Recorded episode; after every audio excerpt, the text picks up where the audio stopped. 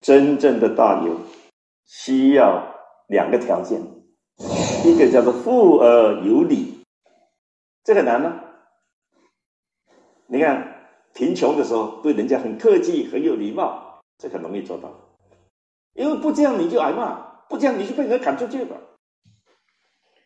但是，一旦富有以后，你就开始目中无人，看谁都觉得你有我有钱吗？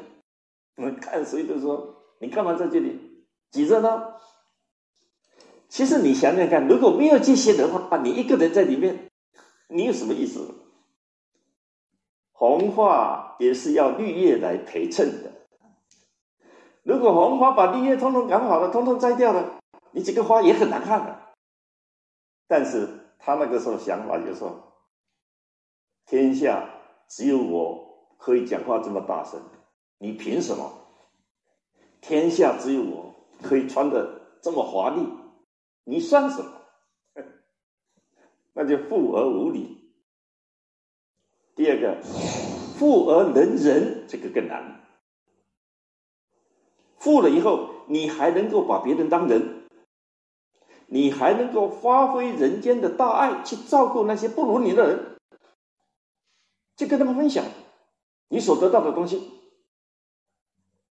那当然你会想，我自己赚来的，凭什么要跟人家分享？所以我们。才特别提到说，小富是你自己赚的，你可以不跟人家分享，因为一共就是这么一点点。但是当你大富的时候，很多是天老爷给你的，不然凭你怎么赚也赚不到这么多。那你当然要分享，只是老天通过你，要你去跟大家分享，免得你自己遭殃。我这句话是一般人不太这样讲的，你不发试试看。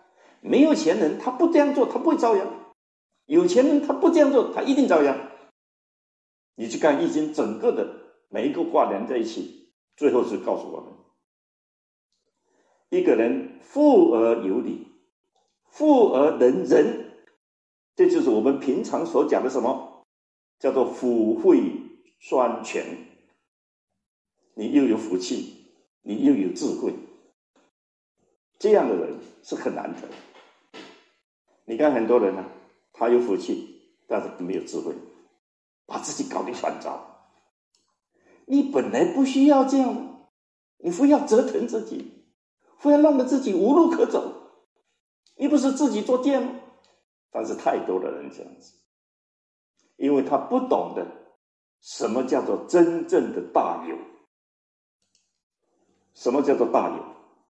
它有四个重要的东西。一个叫做有功，而不是有失。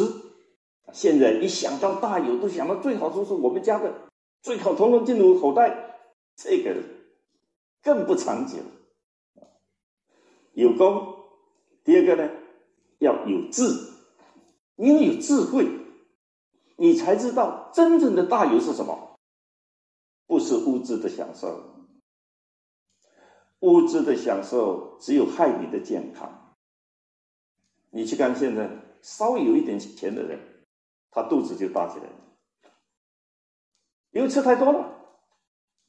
稍微有点钱的人，他身体就不好了，三高，每个都快有了。以前没有钱时候有什么三高？你根本想都不要想，三高，这个高那个高那个高，嗯，只有一个寿命不长，那最后谁倒霉？自己倒霉。第三个有人，就是有人心，人就是把别人当做人嘛。你看现在当医生的最大的缺点，我你不要说他怎么没有医德没有能力，不要讲了，只有一个，他就是不把病人当人了。你只要把病人当人，你整个心态就改变了。他不是病人，他是人，他只是这个时候感觉到不太对，他来找你。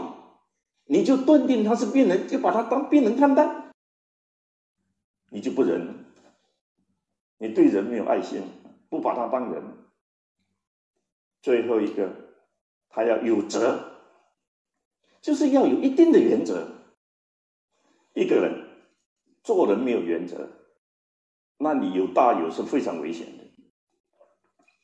当你知道怎么用钱，你再来赚很多的钱，你一辈子不会变坏。